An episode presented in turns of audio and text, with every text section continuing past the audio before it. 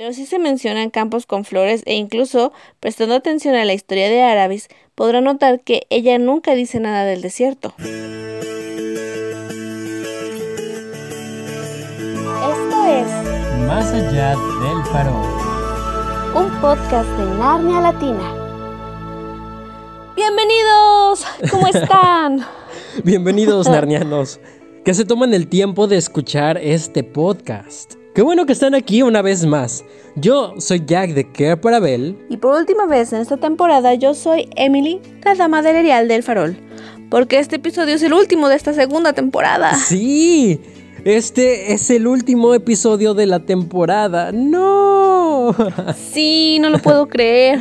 Esta temporada se hizo más larga de lo que planeábamos por diferentes situaciones, pero llegamos. Y llegamos a través de las adversidades, viajes y aventuras a través del mundo de Narnia, donde nos estuvieron acompañando ustedes.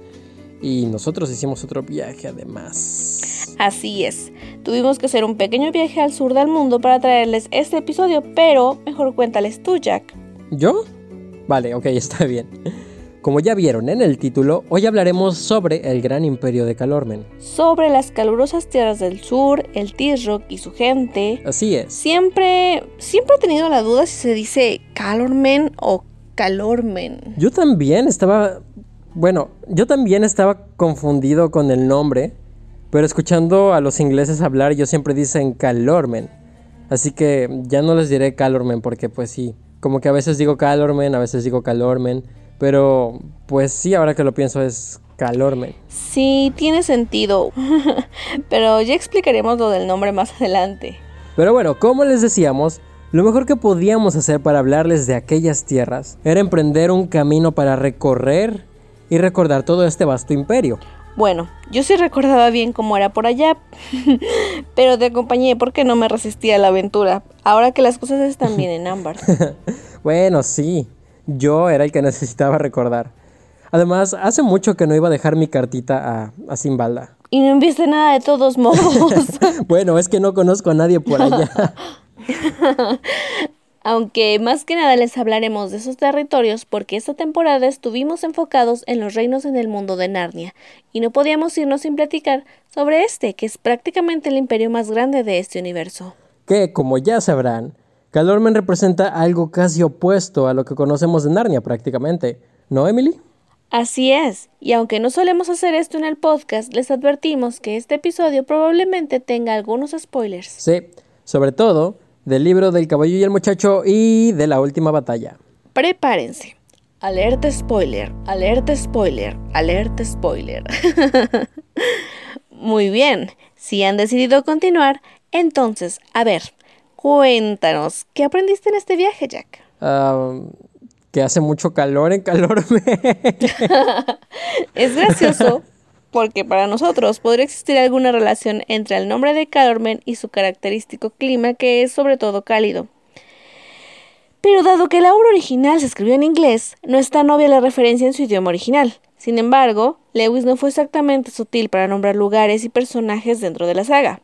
Por ejemplo, sabemos que Aslan significa león en turco. Ajá, o charco sombrío, que en inglés es Podl Glum, donde Podl significa charco, refiriéndose a una mezcla de, arcilla, lodo o barro, y que es muy similar a la zona donde viven los meneos, los meneos de la marisma. Y glum, que es efectivamente em, sombrío, melancólico, pesimista, que son características del personaje. Desde el momento en el que el señor Castor se llama señor Castor, ya debimos haber adivinado que no se iba a martirizar inventando nombres complicados. sí.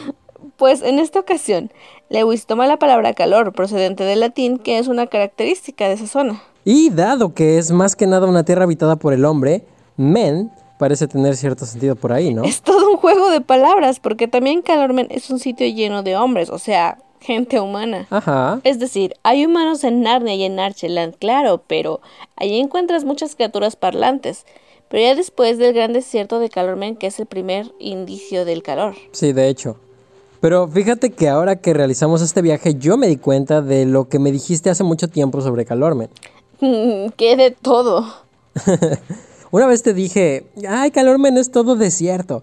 Y tú me dijiste que no, que, que los que casi no vamos a Calormen tan seguido, tenemos esa idea de que es puro desierto, pero que en realidad, pues, hay más que solo desierto.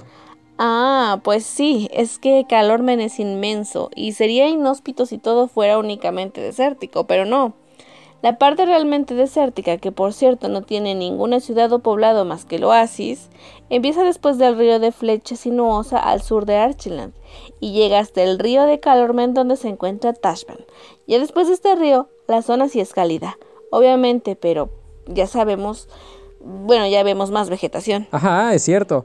A las orillas del río hay árboles y parcelas de los grandes tarcanes que tienen sus casotas ahí. Y entre más se avanza hacia el sur, ya vemos como praderas, bosquecillos y sabanas. Ajá.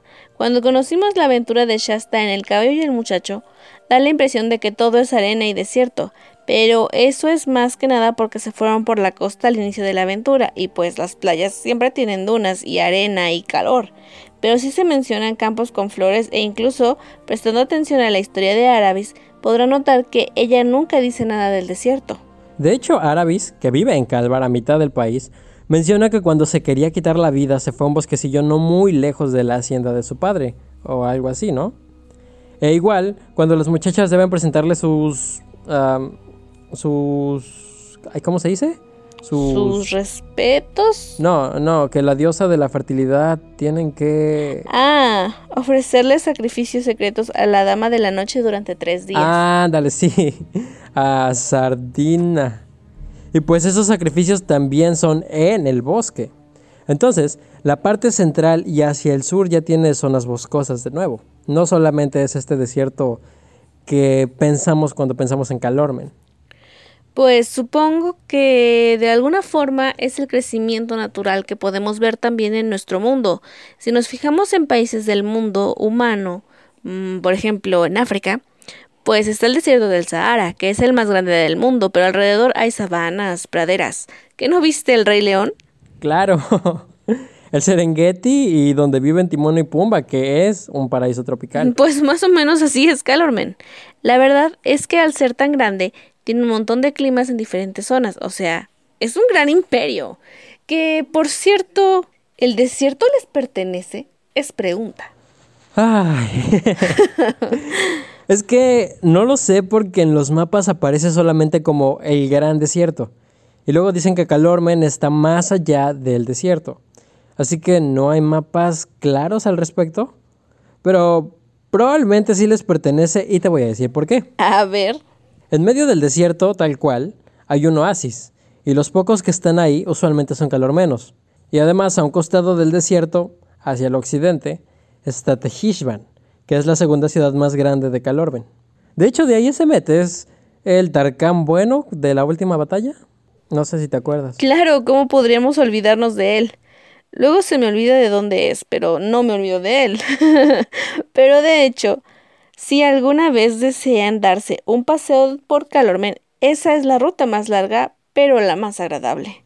Debería de haber un tour, así como la ruta del vino. pues, pues sí es una ruta completa, pero es más comercial. Sí. Yo me imagino que hay una conexión desde el oeste, en Tehishban, pasando por Tíbet, las minas de sal de Pugrahan, luego Sulindred y Tashban, ¿no? Mm, no, de hecho la ruta entre Tehishban y Tashban es casi directa. Si hay una desviación obviamente hacia las minas porque pues distribuyen mucha a ambas ciudades, pero no bajan hasta Solindre porque es mucha vuelta, pero vamos a hablar de geografía porque si no, no nos vas a querer obligar a ver mapas y esas cosas, ¿no? Sí. Me conoces bien ya. Pero bueno, ya que tú has tenido una relación más estrecha con esa gente de Calormen, cuéntanos, ¿Quiénes son los que, los que gobiernan esas tierras y cómo se les dice? O, qué onda con esta gente? Bueno, a diferencia de Narnia, donde todo es muy bonito, mm, en Calormen es bastante diferente. No es que no sea bonito, porque de hecho los mismos narnianos lo describen como bonito e impresionante, ¿no? Mm, pero todo su sistema político es diferente. En este caso, hay, un, un T-Rock que es como... Mm, yo lo voy a decir así tal cual. El T-Rock es prácticamente como un sultán. Y debajo de él están los Tarkanes, que tienen un rango muy alto y que en teoría son como príncipes, porque todos descienden de alguna forma de la familia real, que a su vez se supone que desciende de su dios principal, que es Tash. Obvio no todos son príncipes tal cual, eh, pero por ejemplo en Arabia o algunas culturas del Medio Oriente hay un rey y después hay muchos príncipes, no precisamente todos son sus hijos, pero se les da el nombre de príncipes por el linaje. En el caso de Calormen se les dice Tarcanes o Tarquenas. Por eso cualquier Tarcano o Tarquina que te empiece a contar su historia familiar terminará, o más bien empezará diciendo que son hijos de no sé quién, de no sé dónde, procedentes de no sé qué, descendientes directos de Tash. Exacto. Y bueno, estos distinguen a toda la clase social alta. Todavía podrían entrar los que son oficiales, como lo fue Emmet o soldados rasos. De ahí en fuera no hay más que plebeyos hasta donde yo sé. Y los esclavos.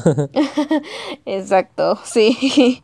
Algo que prácticamente no ves en Narnia. O sea, aunque se sabe que los reyes son reyes, no hay esa distinción de clases sociales. Sin embargo, como acabas de decir, no se ven esclavos. Y en Calormen sí. Se ven muy, muy marcadas las clases sociales y, y, y la importancia o la relevancia de ser o no cercano al T-Rock. Sí, así es. De hecho, justo por los alrededores de Tashban, los que tienen sus casotas junto al río y todo eso, por lo general son tarcanes. Sí, de hecho a lo que vemos en el cabello y el muchacho, se platica que tienen muchas comodidades y son como, mm, como coleccionistas, porque tienen muchas joyas y ostentosidades.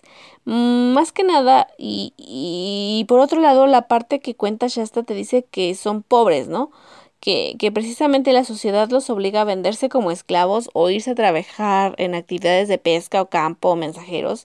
Y es algo muy duro que precisamente te choca en la cabeza de decir, bueno, en Narnia todo es muy bonito, pero como siempre les decimos, Narnia no es el universo, sino que es solo un país, y en el imperio más grande del mundo sí pasan estas cosas, donde sí existe esta maldad humana o esta avaricia, eh, estas, mmm, llamémoslo, condiciones mundanas. Sí, yo creo que ese es uno de los motivos por los que difícilmente encuentras un animal parlante, ¿no? Porque los esclavizarían inmediatamente.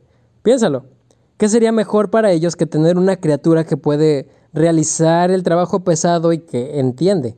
No lo tienes que estar controlando, simplemente le dices, haz esto o te azoto. Y ya, lo esclavizas de por vida, ¿no? O sea, viéndolo como calor menos, obvio, yo no lo haría sí, pero... Mm, eh, sí, pero también es bien sabido que precisamente las criaturas parlantes, al ser inteligentes, no se iban a dejar mandar por, pues, por humanos, porque pues las criaturas parlantes se veían como iguales. Entonces, obviamente, desde ahí, pues no. Y como dices, es más fácil darle órdenes a un animal que entiende, pero como te entiende, no va a estar soportando malos tratos, a diferencia de un animal necio, como les dicen ellos. Eh, que con dejarlos sin comer o golpearlos, porque es lo que hacen, pues te hacen caso, ¿no? A la mala. sí. Y creo que de ahí radica un punto muy importante del que no me había dado cuenta, pero ya reflexionando al respecto, creo que los animales parlantes son esta analogía que si piensa y es libre de corazón. Eh, que no se deja manipular o sobajar por otras personas, pero supongo que tendríamos que analizarlo mejor y hablarlo después. Pero creo que a eso se podría referir que sean animales parlantes. Oye, es cierto, podría ser. Hasta ahora lo pensé, porque eh, prácticamente siempre te dicen mm, no, que están al mismo nivel que los humanos. Y creo que se trata de eso, de que no importa si eres rey o reina o humano o de otra especie, todas las criaturas son iguales y creo que, que, que, de eso se trataba. Sí, y, y de hecho eso es algo que Aslan les dice. Les dice, ahora que ya no son criaturas mudas, ya no deben comportarse como tal. Ahora ustedes tienen que cuidar a las criaturas que les he dado, porque les dice que se las entrega. Ajá, exactamente. Es, es, es, es, esa libertad de pensamiento y de ti mismo, de no aceptar esos malos tratos cosa que no pasa en Calormen, donde hasta los humanos son sobajados o vendidos como esclavos. Y también regresando a lo de las jerarquías de Calormen, si pensamos en Tashban, que es la capital del país, de alguna forma es piramidal, si la han visto, ¿no? Ajá. Y como dato curioso, es considerada una de las maravillas del mundo, de ese mundo. Exacto, pero sí es piramidal y creo que también es para mostrar esas jerarquías, ¿no? Porque pues ahí puedes ver cómo. De hecho, de hecho en la ciudad está súper marcada la jerarquía. Ajá, es como su ideología. ¿Por qué? Pues, por ejemplo, una regla de tránsito que se tiene adentro de la ciudad es que si alguien más importante que tú pasa, te tienes que hacer a un lado y dejar que pase. Ah, sí es, ya lo recuerdo, porque cuando entran los reyes narnianos, les abren el paso también. Aunque ellos van a pie, les abren el paso así como de quítate, van a pasar los reyes de Narnia. O sea, yo también me quitaría, ¿no?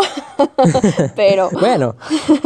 Bueno, mucha gente en Tashban también sería un lado para que pasaras tú. Pero sí.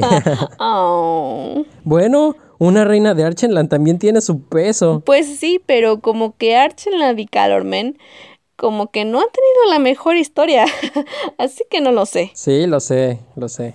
Pero de todos modos. Pero como decíamos, Tashban es esta ciudad superpoblada y súper grande y ahí se hacen muchos intercambios comerciales, que es de lo que hablábamos que hacía supuestamente nosotros Edmond con Rabadash. Y esas personas, y pues se me figura como una de esas ciudades de la antigüedad. Mm, ¿No? Claro. No sé, algo como Mesopotamia, Egipto, Persia, más como Persia. sí. más como el imperio persa. O sea, de verdad es un lugar muy grande y enorme y lleno de gente y creo que hay más humanos que animales en Tashban. y los animales que hay ahí son animales de carga, como caballitos, burros y así. O mascotas exóticas como el mono que tenía la Saralín. Exactamente. bueno, pues como hemos visto hasta ahora, todas nuestras referencias son sobre todo hacia la cultura del Medio Oriente, lo cual en su momento fue muy criticado porque evidentemente nos ponen a los calormenos como los malos, como crueles e imponentes y hasta codiciosos. Pues sí, se presenta Calormen como un antagónico del concepto de Narnia y precisamente fue criticado porque como Narnia se asemeja a la corona británica y a causa de esos conflictos mundiales se han pues que han tenido con Medio Oriente, que hasta la fecha se siguen teniendo conflictos políticos con esa parte del mundo, pues prácticamente él te presenta este antagonismo de esa forma y se puede pues visualizar todo Calormen como lo que fue Persia y todos estos imperios que ahora son Afganistán y los países que están ahí alrededor. Y como también tiene mucho que ver el hecho de que los calormenos tienen otros dioses eh, y, y además varios, ¿no? Como y, cómo les rezan estos dioses, porque bueno, a los calormenos se les nota una obligación por creer en sus dioses, a diferencia de Narnia en donde Aslan se ve amigable y en sí nunca le llaman dios o algo así.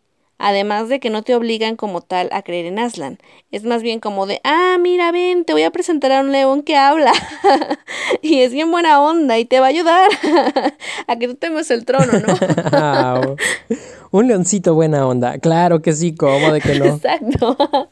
a diferencia de como los calormenos te obligan, y es algo muy riguroso que se ha criticado mucho en cuanto a la religión. Pero no vamos a hablar de religión, vamos a hablar de Calormen. Pero es, pues, que es prácticamente lo que hacen y, y lo que choca en la mente del lector porque pues precisamente uno dice, bueno, Narnia es el país de la libertad y así te lo pintan siempre como un país bueno y, y hay que escapar de Calormen porque es malo, o sea, prácticamente te lo pintan así. Sí, Narnia y el norte nos esperan. ¡Viva la libertad! Exacto. Pero como te decía, yo creo que es más como la analogía de lo mundano de la vida. Sí, y justamente hablando de lo mundano de la vida, este dios Tash es todo un emblema, es una cosa terrible. sí, y no digo terrible porque sea malo, digo terrible porque, o sea, primero empezamos con la descripción que dice Aslan sobre Tash, de que es lo opuesto a él. O sea, básicamente nos dice que los calormenos le rezan o creen en algo malo. Porque se supone que Aslan es bueno, ¿no? Mm, sí. Pero también hay algo muy interesante para analizar. Porque en el libro de la última batalla, Aslan dice algo que es clave para entender si realmente se le rezaba a Tash o no. Porque básicamente todos los calormenos tienen una fe y devoción infinita a Tash, por imposición, costumbres o lo que sea. Y las cosas buenas o malas, pues las hacen en su nombre. Sí. Y si tú dices, bueno, si se supone que es opuesto a Aslan, ¿por qué hay gente buena que lo sigue? Porque si algo vimos también es que en Calormen hay mucha gente buena. Sí, sí, sí, como Arabis Emmet que mencionabas hace rato. Claro, y debió de haber habido mucha gente buena, buenos hijos, buenos hermanos, buenos padres. Claro, vayámonos a lo que conocemos. La Saralín tampoco era mala, era una chica mm, tonta, por así decirlo. Ah, superficial solamente. Ajá, ándale, superficial. Pero tampoco era mala, y al final de cuentas sí ayudó a su amiga, y las cosas por las que objetaba de que Arabis huyera era porque veía las cosas buenas que podría tener. Entonces se nota que tenía buenas intenciones para actuar, ¿no? Eh, no, no, no tenía dolo, como quien dice, y las personas ¿No tenía qué? mm, como dolo, como intención de hacer algo para afectar a alguien, o sea, no tenía malas intenciones. Oh, no conocía ese término. Una enseñanza más de más allá del farol. Sí. Y, y en Tashban te pintan que ahí sí hay monumentos para este dios y la gente se inclina ante él, tanto como se inclinan para el Tisrock y se ponen de rodillas y rezan y le llevan ofrendas, algo que no ves que hagan los narnianos. Ajá. De hecho... La manera en Narnia de servir a Aslan es siendo buenos. Oh, qué bonito. Sí, de hecho, ¿qué me ibas a decir? Ah, que, que de hecho el festival de otoño de Calormen implica eso. Hacerle rezos a Tash e inclinarse hacia el T-Rock, que vive eternamente. Ajá, exactamente. Ellos celebran el festival de otoño así, rezándole a ese dios y precisamente le pedían cosas buenas, ¿no? Le pedían, supongo, que que sus cultivos dieran buenas cosechas, que el próximo año pudieran seguir sembrando, pescando o vendiendo sus mercancías. Como dices tú, no se pedían cosas malas. O sea, en nuestro mundo sí se hacen cosas malas también en nombre de Dios, pero hay muchas culturas que han hecho lo mismo y eso no te define como buena o mala persona. Claro. Mm, Pero lo que decías, al final de la saga, Aslan dice esas palabras clave, que de todo lo bueno que has hecho en nombre de Tash es Aslan quien lo toma, ¿no? Algo así. Así es. Y todo lo malo, incluso aunque se haya hecho en nombre de Aslan, fue a Tash a quien estaban sirviendo. Exactamente, entonces precisamente es eso, demuestra lo que es la bondad y la maldad, y creo que por esa razón, la última batalla es de mis libros favoritos, porque te hace reflexionar al respecto de eso, es, es teología pura, te hace reflexionar sobre cuál es tu creencia y por qué crees en esas cosas, pero más que nada por qué lo haces o cuál es la intención. Si es un buen corazón o un mal corazón, y el actuar en nombre de alguien supuestamente no define si eres bueno o malo, ¿no? Sí. Y siento que es una forma de enseñar a todos los lectores de Narnia alrededor del mundo, con culturas diferentes, con creencias distintas, que Lewis no trata con Narnia como de imponerte la religión cristiana, como muchos afirman, sino que es una forma de decirte que no importa eh, que aquel en el que tú creas sea distinto a aquel en el que yo creo, porque al final del día tus buenas acciones van a llegar a quienes les tengan que llegar, ¿no? Sí, y todo esto se da porque este imperio tan enorme de Calormen es una representación que implica todo esto que estamos contando. Ujú, Sí, porque, porque en la saga de Narnia todo tiene un significado, es decir, las cosas no están escritas nada más porque sí. Pero ya, adentrándonos más a Calormen como reino, ¿nunca te has preguntado cómo es que Calormen se convirtió en este vasto imperio y cómo es que los humanos llegaron ahí? Mediante la crueldad de su gente. Sí, pero ¿tú crees que sean una especie diferente a los humanos de Narnia? Porque precisamente Calormen se volvió el imperio más grande de alguna forma. Y es por eso que su moneda es la que se mueve y, y- y es el país más desarrollado mercantilmente. Todo eso me pone a pensar que lleva muchísimo más tiempo que Narnia, aunque tal vez no. O sea, porque se desarrollaría más que Narnia. Mm, yo creo que mm, el desarrollo muchas veces va de la mano con la falta de... Bueno, el desarrollo busca satisfacer la necesidad de crecimiento. Ok. Sí, ya sé. Estoy haciendo trabajar mucho a mi hámster interno, quizá. no, no, no, no, no. No lo había pensado así, pero sigue, te, entiendo. Es que, por ejemplo, los grandes inventos se han realizado para facilitarnos la vida. Y si la raza humana ha inventado un montón de sistemas que nos ayuden a protegernos, a producir más, a avanzar más rápido, es porque somos criaturas con necesidades, carentes de atributos que nos permitan alcanzar ciertas capacidades por nosotros mismos, ¿no? Necesitamos desarrollar cosas que nos ayuden, ya sea para avanzar más rápido o a conseguir más fuerza, mayor condición, reducir tiempos, ¿me explico? Ajá. Por ejemplo, si todos pudiéramos volar a velocidades increíbles sin cansarnos, pues no necesitaríamos desarrollar aparatos que nos trasladaran por tierra o por aire o por mar, porque sería algo que podríamos hacer sin esfuerzo. Pero la falta de estas habilidades, o la flojera para hacer las cosas, nos ha orillado como, como raza a inventar cosas para facilitarnos la vida. Entonces, siento que Calormen, al estar tan poblado de humanos, necesitaban de alguna u otra forma eh, no dejarse superar por el entorno.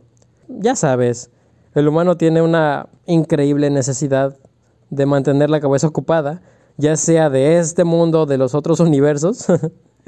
y eso es también algo que nos hace diferentes a los animales. Em, yo creo que esa diferencia también se hacía notable allá y que por eso todo este avance en Calormen.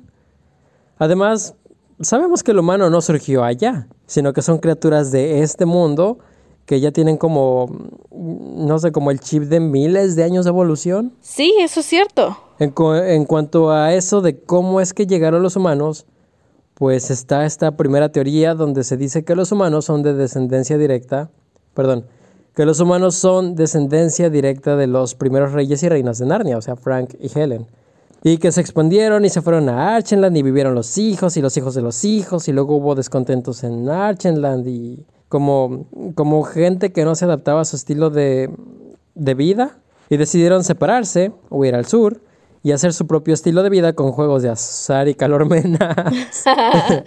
pero, pero yo siento que hubo algo más. No creo que hayan sido exclusivamente descendientes de Frank y Helen.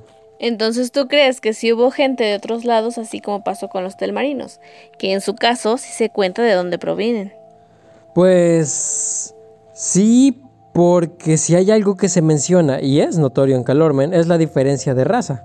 Su color de piel, que por mucho que pueda haber evolución en el universo de Narnia, no es como que hayan pasado tantos miles de años para que pudieran evolucionar lo suficiente. Entonces yo creo que igual y así como llegaron los Pevensey o los Telmarinos, Pudieron haber habido muchos otros portales en otras partes. ¿Quién te dice que no se abrió un portal en el Medio Oriente y se haya metido gente con, con sus propias costumbres e ideologías? Mm, sí, coincido totalmente con lo que dices y de hecho yo te lo preguntaba porque quería conocer tu opinión. Porque francamente yo me pregunto pues muchas cosas sobre la peculiaridad de las costumbres calormenas. Por ejemplo, ¿de dónde sacaron esos zapatos puntiagudos tan feos?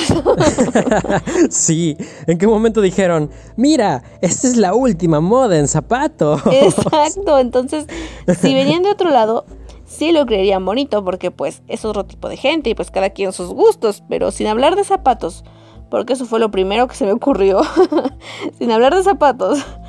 Toda la forma de su cultura es muchísimo muy distinta de la de Narnia, y yo dudo que, por ejemplo, fueran narnianos que emigraron hacia el sur, que ya tenían la costumbre del norte, y no se me hace como que alguno de ellos haya sentido que la espada era mejor siendo curva, o, o que se sacaran las ideas de Tash, porque también, ¿de dónde sacan a Tash?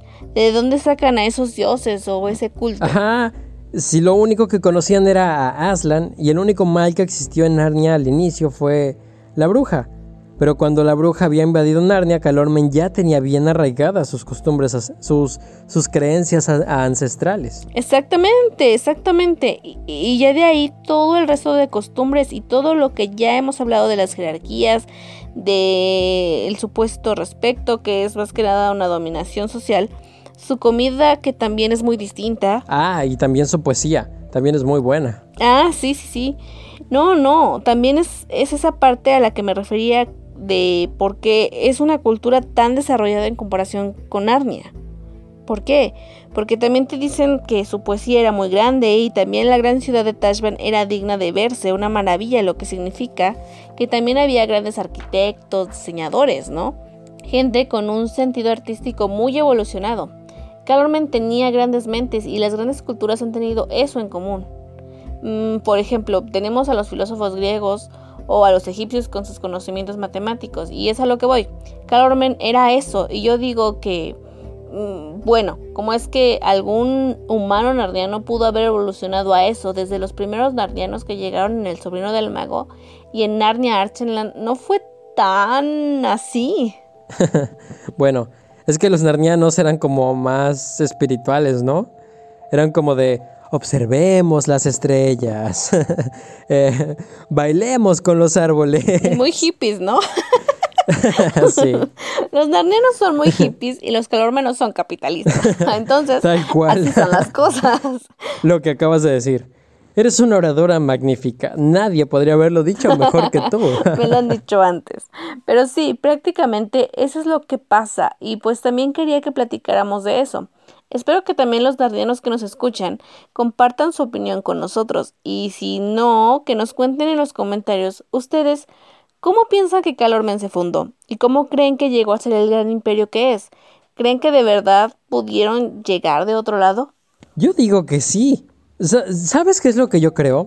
Que quizá antes de que los humanos rebeldes en Archeland decidieran huir al sur, se abrió un portal que, te digo, trajo a humanos de este mundo. O quizá de otro mundo, de otra, no sé, cultura de otra realidad donde ya tuvieran conocimiento de Tash y todo este acervo cultural calormeno. Y, y cuando los rebeldes procedentes de Archenland llegaron al sur, se integraron a una sociedad que ya estaba estableciéndose.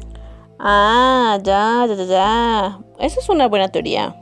Y como te digo, pudieron haber habido muchos otros portales más al sur, porque en todas las historias, Calormen siempre, siempre estuvo en guerra con alguien. Recordemos que el hermano de Arabis murió en batalla, Bri mismo estuvo en otra guerra. Se sabe que hay más pueblos al sur y al occidente, como el lejano oeste del que se habla una vez, o Lagur y su montaña flameante. Pero en general siempre fueron muy bélicos. Pues me recuerda mucho a dos culturas, a los vikingos y a los aztecas. Ándale. Eh, que precisamente siempre buscaban las guerras porque precisamente eso enaltecía a sus dioses. Con eso ganaban favores o, o, para ellos era como honorable morir en guerra. Entonces, como dices tú, era un, era un país muy así. De hecho, de hecho, el sacrificio más grande que podías hacer para Tash era justamente morir en su nombre. Era ofrecerle tu vida en batalla. Exactamente, te digo, como los vikingos o los aztecas. Eh, su dios, em, ahora que lo pienso, es muy similar. Huitzilopochtli. cierto, cierto. Incluso tienen como que rasgos ahí similares. Mmm, interesante. Las joyas, la forma extraña de animal, como serpientes emplumadas, cabezas de buitre, penachos. Así todo. Es como un alebrije. Mm, mira. ok, se nos acaba de salir lo mexicanos.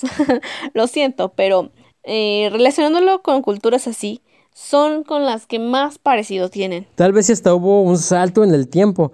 Imagínate que se haya abierto un portal en el tiempo de los aztecas. Uy, ya. No, eso ya está muy fumado. Aunque tienes un poco de sentido. Hay que investigar de dónde procede la palabra Tash. Pero eso ya será para otra ocasión. ya hablaremos después un poco más de Tash. Sí. Pero ok, creo que con esto podemos dar por terminado este episodio. Antes de que empecemos a sacar teorías más rebuscadas, porque ya nos conocen, ¿no? Podríamos hablar de eso todo el tiempo. no, no quiero terminar el episodio porque eso significa no más más allá del farol hasta el siguiente año. Y si tengo que inventarme teorías alienígenas para seguir haciendo esto, pues inventaré las necesarias para salvar este podcast. No, no, no. La verdad es que disfruté muchísimo hacer esto de nuevo y una vez más, no me voy a cansar nunca de agradecerles que, que sigan aquí escuchándonos y dándonos apoyo y, y no importa si solo fuera una persona la que nos estuviera escuchando. Vamos a seguir haciéndolo. ¿O no, Jack? Uy, sí. Queremos reinventarnos y tenemos planes muy lindos de lo que podría ser una tercera temporada de este podcast. Pero, pero... sí, primero tenemos mucho que aprender para seguir trayéndoles contenido agradable. Mejor no digamos nada aún, pero espérenlo. Así es, aún tenemos mucho por aprender. Es que sí. Pasa que, como te dije, tú tienes una interpretación sobre lo que es la saga y luego hablas con otro narniano y te das su propia versión al respecto. Y así es como empiezan a surgir nuevas cosas que no habías notado y nuevas teorías. Y es una de las cosas que más me gustan de hablar contigo. Oh, Y por eso espero que los narnianos tengan también a alguien con quien hablar al respecto. Y si no tienen con quien hablar sobre Narnia, bueno, pues por eso es que hacemos este podcast. así es. Por eso nuestras redes siempre están abiertas para que nos escriban. Ah, miren, a nosotros nos encanta hablar de Narnia todo el tiempo. Todo el tiempo. Así que, de hoy en adelante, bueno, esto es algo que ya deberían de saber, pero si no lo sabían, de hoy en adelante quiero que sepan que se pueden meter a cualquier episodio del podcast y escribirnos sus opiniones. Poner sus comentarios así tipo, ¿sabes qué? Esto que dijiste sobre Tash es algo muy interesante. O es algo muy tonto. Oh, también sí, es algo muy tonto. Se la pasan diciendo puras tonterías. No, no, no, no, no nos digan tontos porque se siente feo. Sí, se siente feo. Soy una dama sensible. Pero bueno, ahora sí ha llegado el momento de decir adiós. Mm, bueno, algún día tenía que terminar. Pero como dicen, algunos finales son nuevos comienzos. Y sí que lo son. Bueno, ha sido un placer haber hecho un nuevo capítulo y una temporada más de Más allá del farol. Y también te doy las gracias. Oh, Emi. Ha sido para mí todo un placer y un honor. Y, y no puedo creer que ya hemos logrado una segunda temporada y. y. y wow. Sí. wow.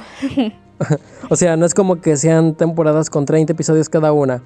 Porque apenas si juntamos 14 episodios entre ambas temporadas, pero cada uno de los que hemos hecho, los hemos hecho dando lo mejor de nosotros, tratando de que sea interesante, informativo, pero sobre todo entretenido y divertido. Sí, porque para tener solamente información, Wikipedia. O Wikidama. Ya voy a abrir mi propio sitio web. Pero bueno, hay que cerrar esta temporada como siempre. Está bien.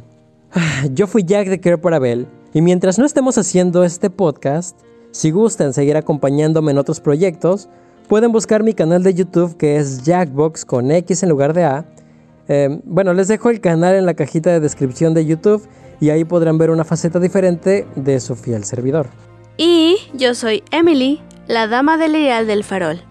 Y pueden encontrarme en Facebook como Dama del Ideal del Farol y por supuesto, también estoy con ustedes en las redes de Narnia Latina de Facebook, Twitter e Instagram. Y bueno, pase lo que pase, Vivan lo que vivan. recuerden que Una vez rey o reina de Narnia. serás rey o reina siempre. Siempre. Adiós. Adiós.